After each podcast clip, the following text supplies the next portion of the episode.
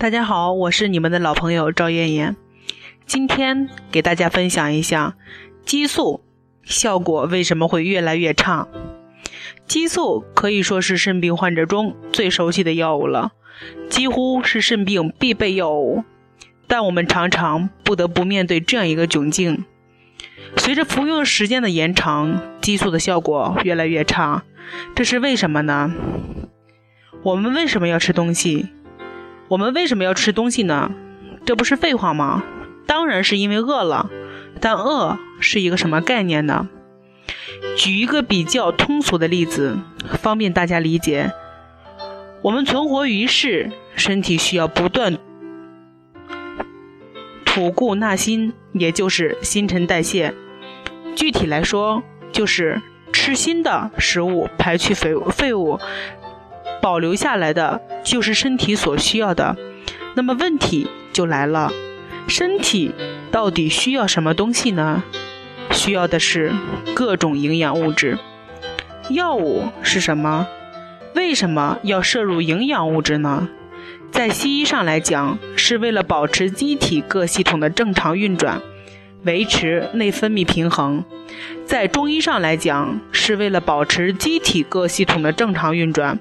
维持阴阳平衡、五行调和，一旦失衡了呢，就需要治疗了。药物就是为此而生。无论是将某种元素千百倍提纯而成的西药，还是基于食物而生的中药，都是为了补充身体的某种不足。比如，肾病患者常吃的激素，实际上就是肾脏所分泌的肾上腺皮质激素。肾脏受损，分泌激素的能力就会下降。为了维持体内的激素水平，我们就需要通过药物进行补充。激素的效果为什么会越来越差？有些患者会有这种感觉：一开始吃激素，蛋白很快可以转阴，但复发过几次之后，就感觉激素的效果一次不如一次了。为什么激素的效果会越来越差呢？目前的解释是耐药性，但这并不能让我们感到满意。我们的猜测是，激素毕竟不是人体产生的原生态激素，并不能完全听从身体的指挥。而对于这类不听指挥的是异类，身体会逐渐产生排斥，就好像一个国家。两个种族开始打仗了，邀请了另外一个国家军队过来协助震慑，但渐渐发现另一个国家的军队不太听话，渐渐尾巴不断，所以就开始想办法进行处驱赶。激素为什么摆脱不了？还有些患者时常抱怨，怎么激素一减量就会复发呢？激素为什么就摆脱不了呢？实际上。还是跟体内的激素水平有关。丘脑的作用是保持体内激素的水平。